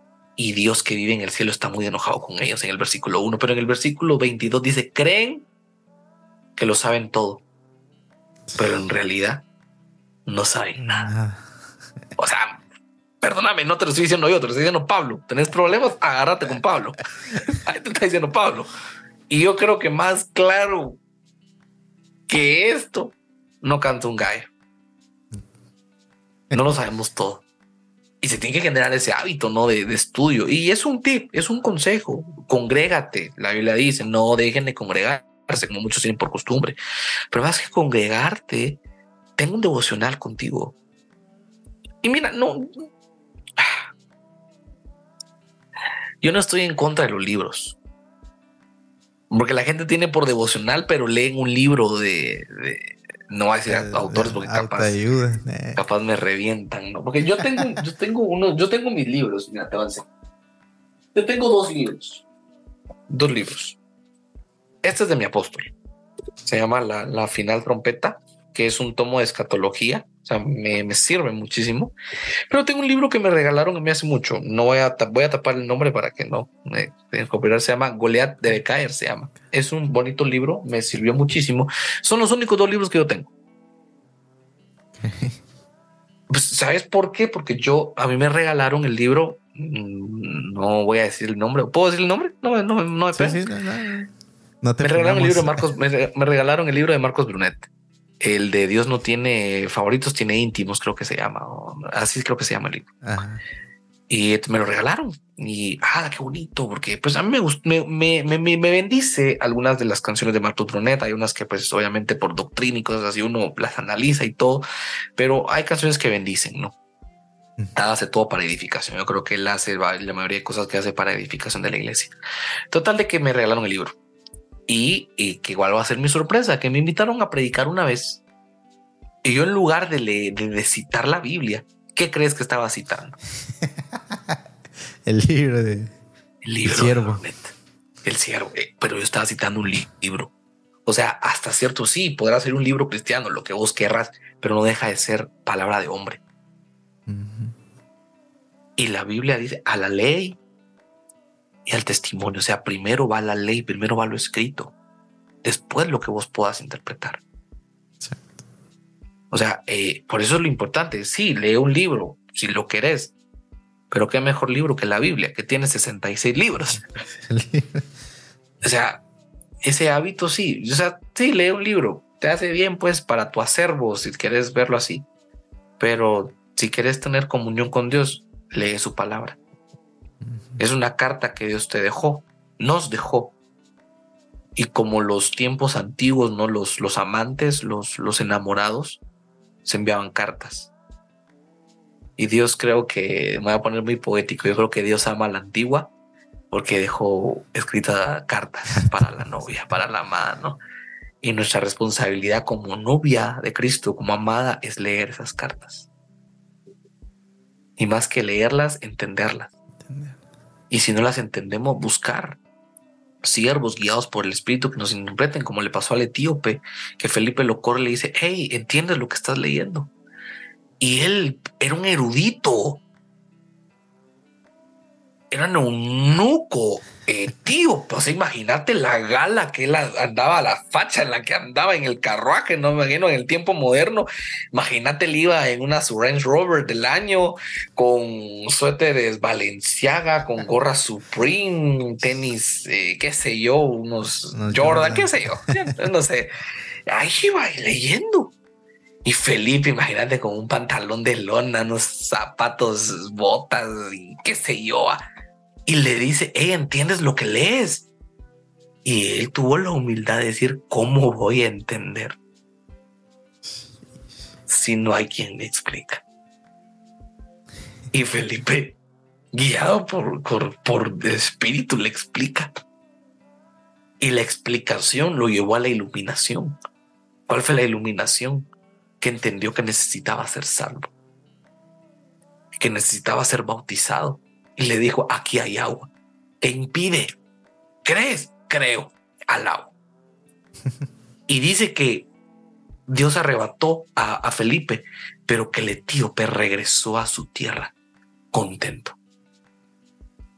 Porque yo creo que no hay mayor eh, alegría que cuando te explican algo, cuando entendés algo que no habías entendido. Por eso solo logra aquel que es humilde para reconocer que no lo sabe todo. Exacto. Sí, tenemos esta, pues esto, ¿no? De que, queremos, pues, saber e incluso a veces ni sabemos lo que estamos hablando porque me ha tocado a mí. una vez alguien me decía, eh, cuando, cuando ustedes me decía, lo que yo hago es que eh, yo llego con un grupo de personas y, y, para que me hagan caso, yo, aunque no lo sepa, yo lo digo con autoridad. y yo, no, hombre, le y, no, y, dice, no. Algo mal ahí, técnica, amigo.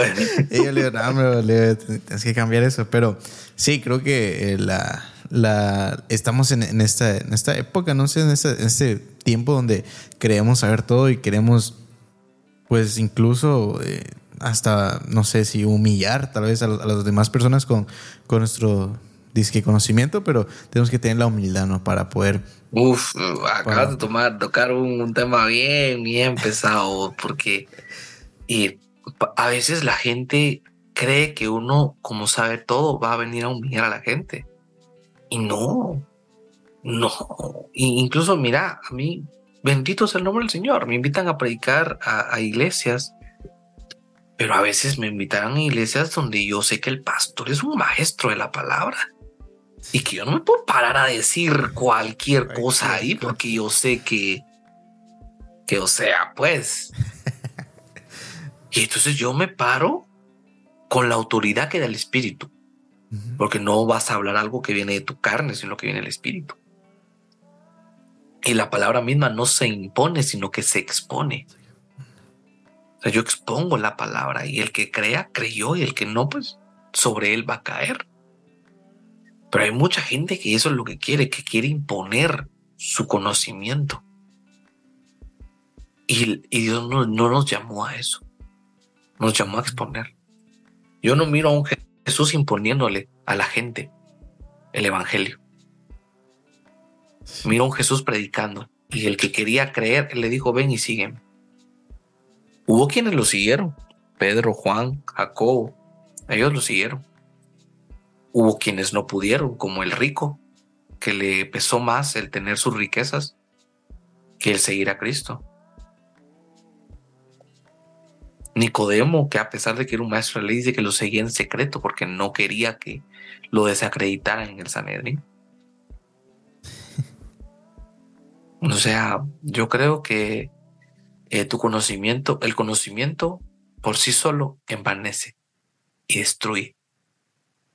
Pero un conocimiento dado por el Espíritu da fruto de que no tacha a los demás por ignorantes. El mismo apóstol Pablo dice, si yo hablara lenguas angelicales y, si, y si hablara ahí, pero si no tengo amor, nada soy. Todo se basa en el amor. Si vos tenés amor, vas a poder enseñar, sabiendo que un día vos también fuiste así.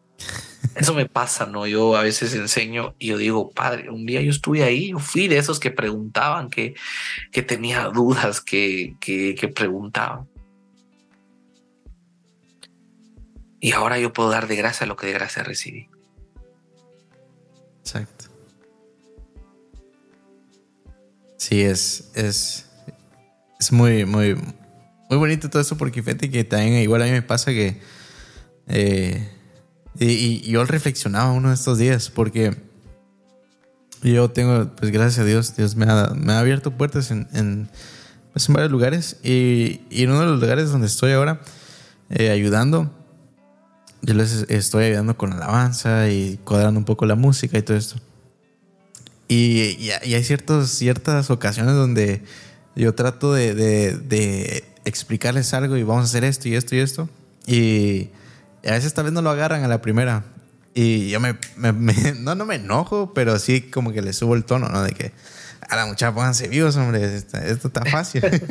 Eh, pero eh, me ponía a reflexionar que, que, yo estuve también, o sea, ahí, de que eh, tuvieron mucha paciencia conmigo y de las personas que me ayudaron a, a poderse, poder saber un poco más y saber lo que sé ahora pero yo me podía pensar, ¿por qué no ser uno y por qué no replicar eso? O sea, y, después ya empecé como que, ah, muchacha, miren, eh, buscar un, busqué una forma mejor ¿no? de explicarme eh, y de conseguir esto, ¿no? De, de, de, conseguir lo que quería yo eh, para el grupo.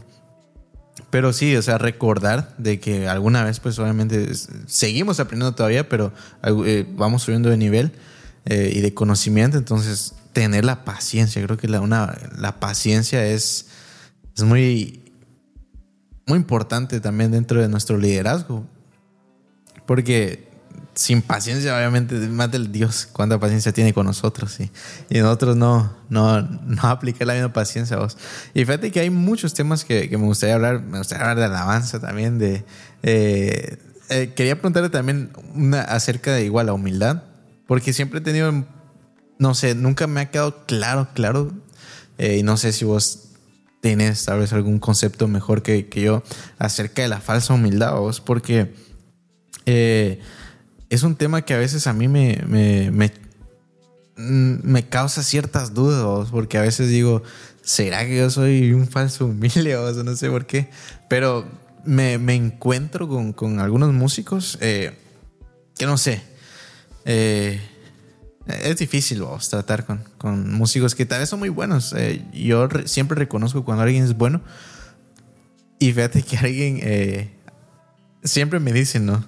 Eh, y a veces me pienso que es verdad y otras veces, a veces digo, no sé, siento que no es, no es verdad lo que a veces me dicen a mí porque me ha pasado que dicen, no, es que yo miro, hermano, que usted es muy humilde.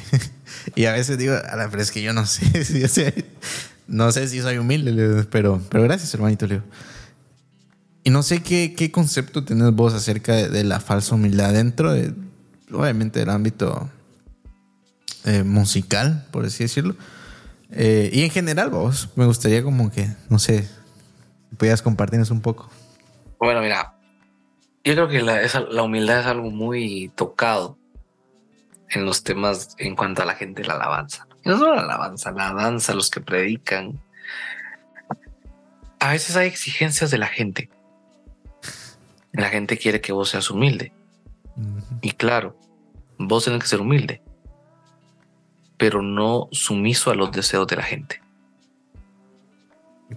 Sea, no complacer los deseos de la gente. Y el apóstol Pablo le habla a Timoteo y le dice que tenga cuidado de los hombres de los últimos tiempos, porque eran tiempos muy difíciles. Y le describe una lista de 18 características, pero me interesa la del versículo 5, según de Timoteo 3.5, leo la Biblia de las Américas, dice, dice, teniendo apariencia de piedad. O sea, hablamos de una falsa humildad, una apariencia de piedad, pero habiendo negado su poder. O sea, dentro de ellos dicen, ah, esto es porque yo estudié en Berkeley, porque yo estudié eh, no sé dónde, y porque yo estudié aquí, porque yo aquí, porque yo acá. Eh, es como una bomba de tiempo. Tarde o temprano eso va a estallar. La máscara no dura para siempre. No se puede ocultar. Delante de Dios no se puede ocultar. Y alguien guiado por el Espíritu Santo puede discernir por medio de la palabra, porque es que la palabra es la que discierne las intenciones del corazón. Em, nosotros no somos monedita de oro para caerle bien a todo el mundo. Si nos esmeramos en eso, Pablo dice, si yo me estuviera esforzando en agradar a los hombres, no podría ser llamado siervo de Cristo. ¿A quién estamos queriendo agradar? O sea, ¿por qué sos vos humilde? ¿Para que los hermanos no hablen de vos? ¿O para que Dios se agrade de vos? Eso es lo que demuestra la falsa humildad y la verdadera humildad. O sea, la falsa humildad se basa en agradar a los hombres, pero la humildad verdadera agrada a Dios. Y la humildad verdadera tiene frutos. Claro, no, no hay que confundir la humildad con que uno es reservado y es mishba, de que, ay, no, no tenga pena, ay, no, no, eso es diferente. La humildad es poder bajarte, poder ayudar, poder ejercer privilegio de mesa, pero también eh, eh, ejercer privilegio de altar con la misma alegría, con la misma intención. En eso se basa también. Eh, en poder ejercer bien ese privilegio sin restarle importancia. Mira, te voy a hacer, te voy a poner un ejemplo. Qué mejor ejemplo que uno mismo, ¿no? y em, me recuerdo que me pregunta, eh, pregunta a una compañera del, trabajo eh, y, le, le digo, y me dice, ¿no te enoja que no te pongan a dirigir los domingos? Me dice. Entonces yo le digo, yo le digo, antes sí, le digo, antes sí Ahora no, ¿Pero por qué? Porque eh, pues un día hablando con un amigo, hijo de pastor, pues eh, yo lo quiero mucho, lo aprecio, lo estimo, porque tenemos casi que la misma edad. Entonces, eh, cuando platicamos, pues es, es, muy bonito platicar con él. Entonces él me decía, yo le dije esto, le dije eso, precisamente que a veces me enojaba que no me pusieran los domingos. Entonces él me hizo una pregunta, que me dijo, ¿cuándo le toca predicarme?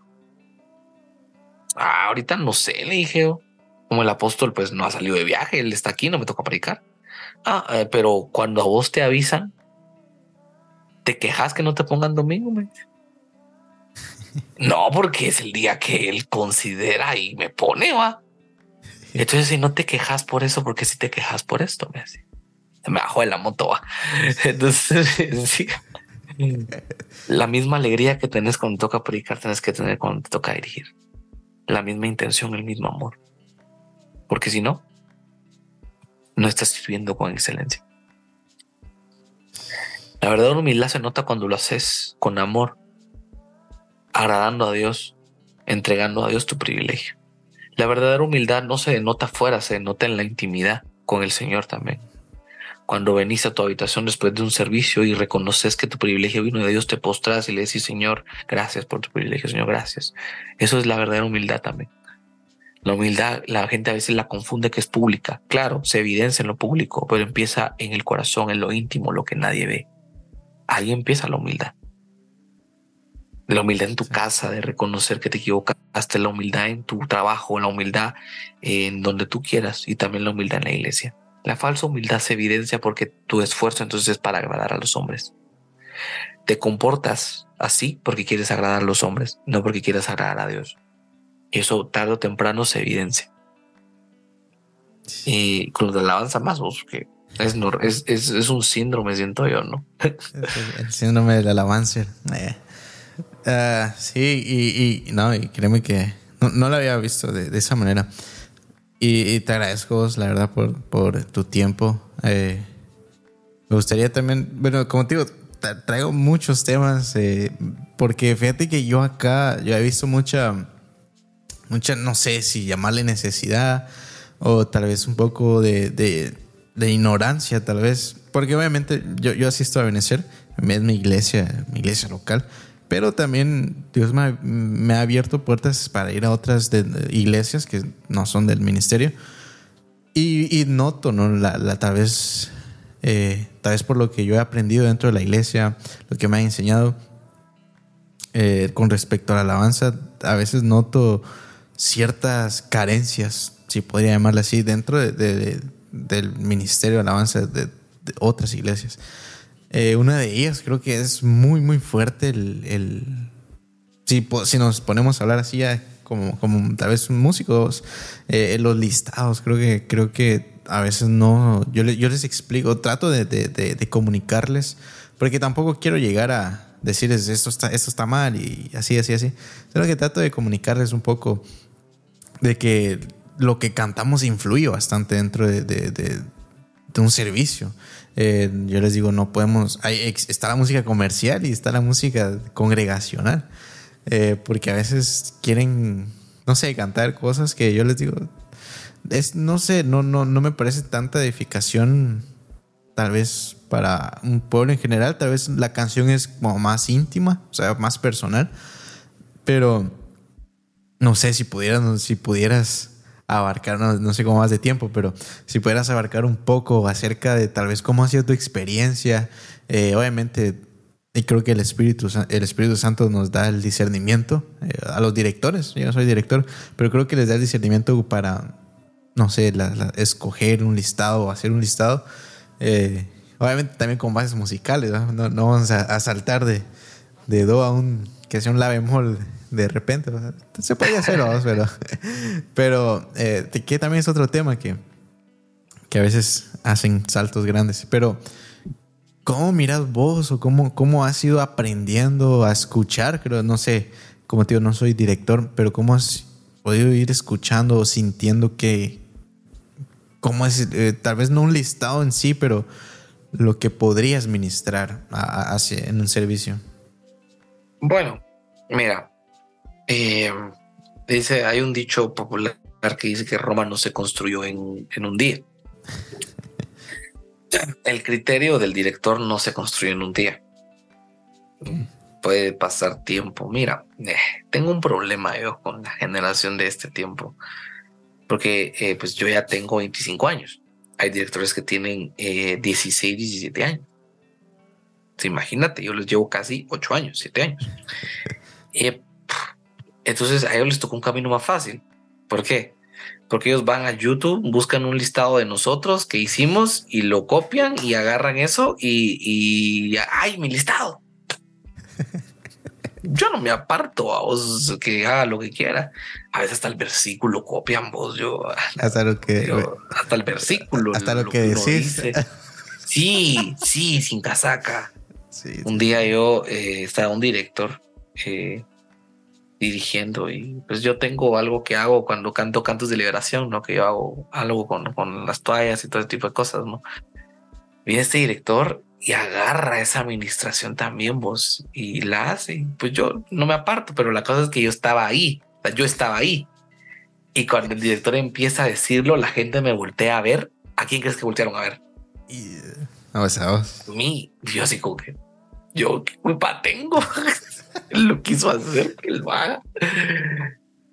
Entonces, no hay una no hay una fórmula mágica. Eso es lo que voy. No hay una fórmula mágica para hacer listados. No hay, no existe. El listado tiene que ser guiado por Dios, pero también tiene que ser un 50-50. Dios, pero también Dios en todo, pero 50 por 50-50 me refiero a eh, lo técnico y lo espiritual. O sea, tienes que tener un conocimiento o estar asesorado por alguien que tenga ese conocimiento, pero esa persona que asesora no puede influir porque a veces esa persona no está en el mismo espíritu, solo te está asesorando. Y si influye, puede estorbar. En lugar de ayudarte, te va a estorbar. Entonces yo creo que siempre tiene que haber eh, ese 50-50 espiritual, técnico.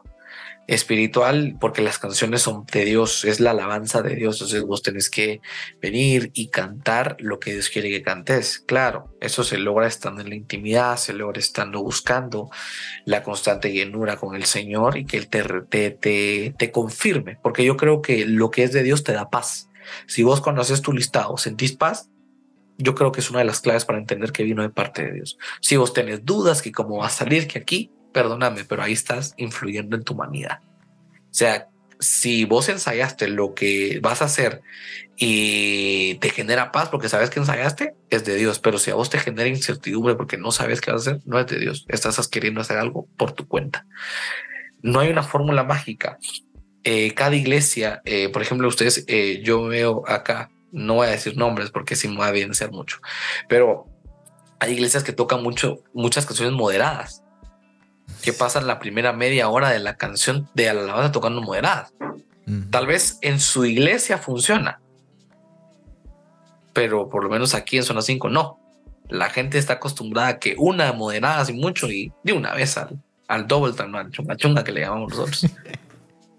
Eh, entonces, eh, también es cuestión de las costumbres y los cuadros que hay en cada iglesia. Claro, lo óptimo es que se logremos todos en un mismo espíritu, en un mismo sentir, en una misma alabanza, ¿no? Pero no, o sea, al final cada iglesia también tiene su, su identidad, sus directores, cada director tiene un criterio, pero yo pienso que el director siempre tiene que estar sujeto a la palabra de Dios, buscando llenarse. Yo creo que el más consagrado de todos debería ser el director, óptimamente, ¿no? Yo creo que todos tenemos que buscar lo consagrado, pero todos debemos de, eh, de, del director más que de nada. ¿Por qué? Porque sobre el director recae la responsabilidad. O sea, cuando algo falla arriba, no voltean a ver al pianista, no voltean a ver al baterista ni a los vientos, voltean a ver al director aunque el director no haya hecho nada y no haya tenido nada que ver. Me pasó, me pasó, a mí a ver un montón de veces eh, la gente que estaba de turno, que le llamamos, ¿no? Pero eh, es parte de crecer, es parte de evolucionar. No hay una fórmula mágica para ser director, no hay un listado mágico.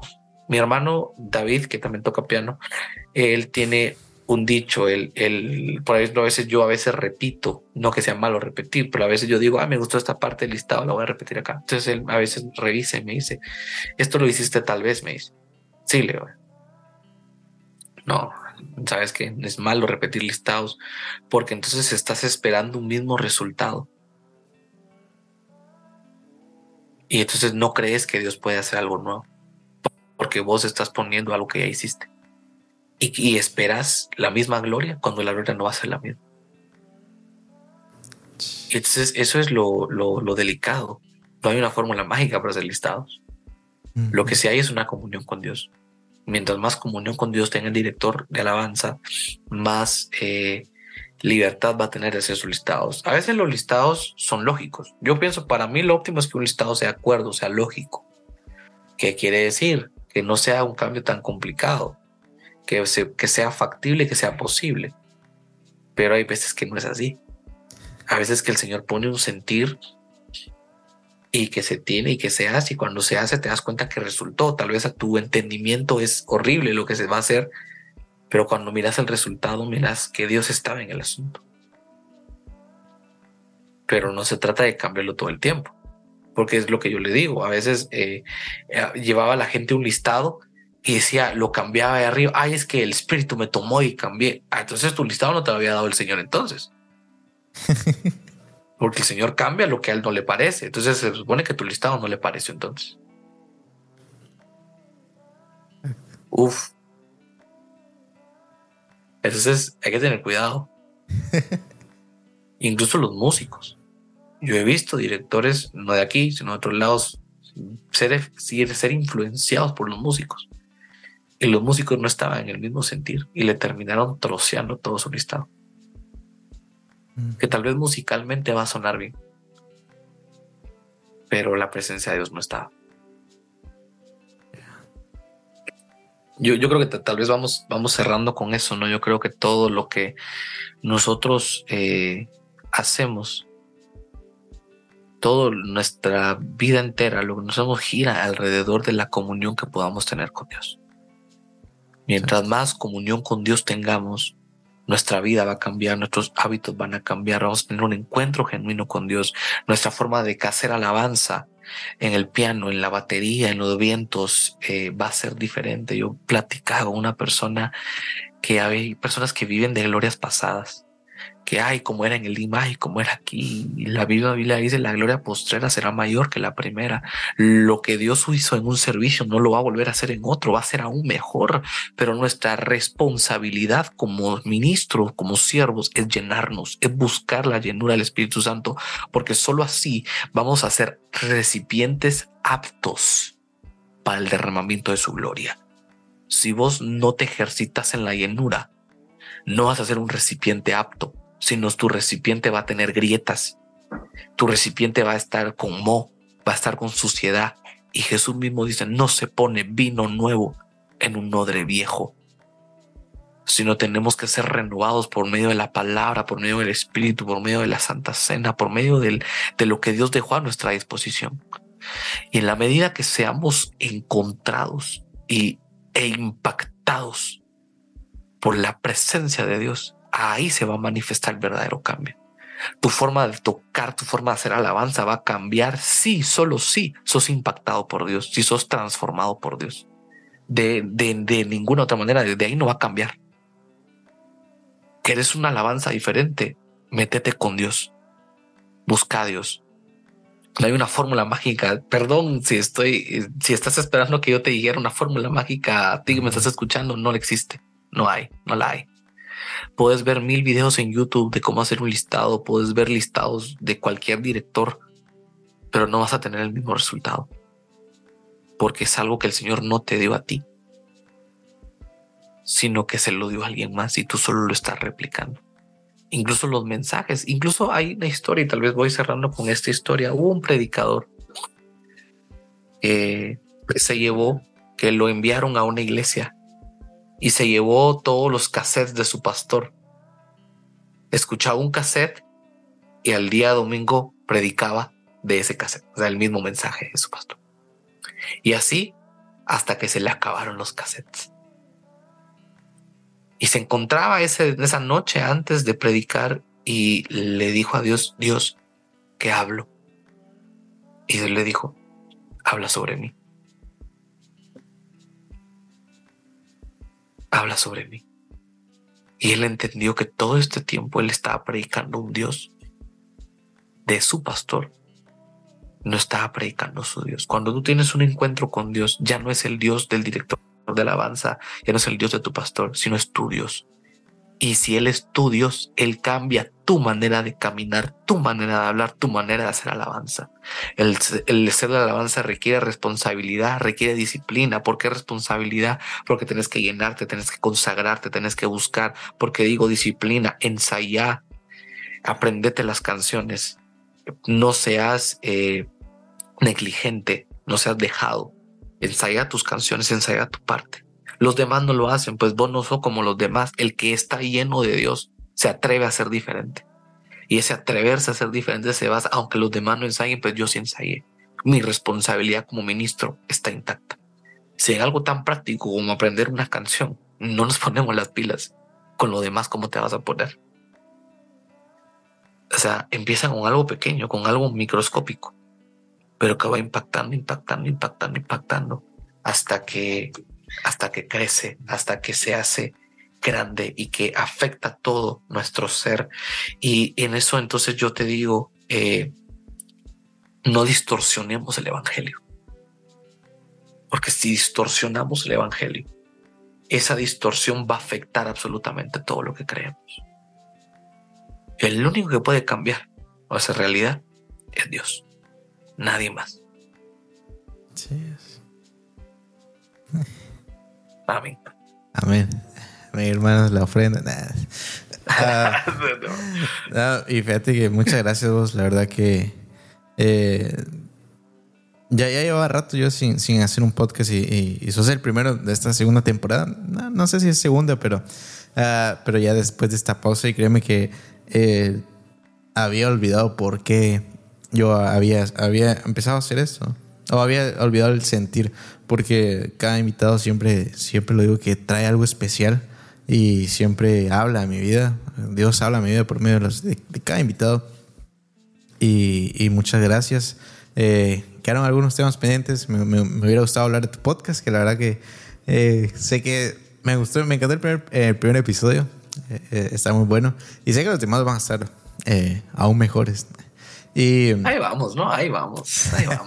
Como te digo, al igual que vos, fue un, es un espacio que no solo yo, sino varias personas nos queremos dar para pensar. y pues vos sabes, ahí está la puerta abierta cuando vos pues, querrás volver a platicar, agendamos y pues le entramos y seguimos ahí, me extraño. Sí, no, muchas gracias. Y no sé si querías, bueno, sigan a Samuel ahí en, en, en Mate Talks, también ahí que, que, está, está bueno el mate. Voy a empezar a probar mate, nunca he probado, pero voy, a, voy, a, empezar a comprar. Messi toma mate, si Messi toma mate, voy yo tomo mate.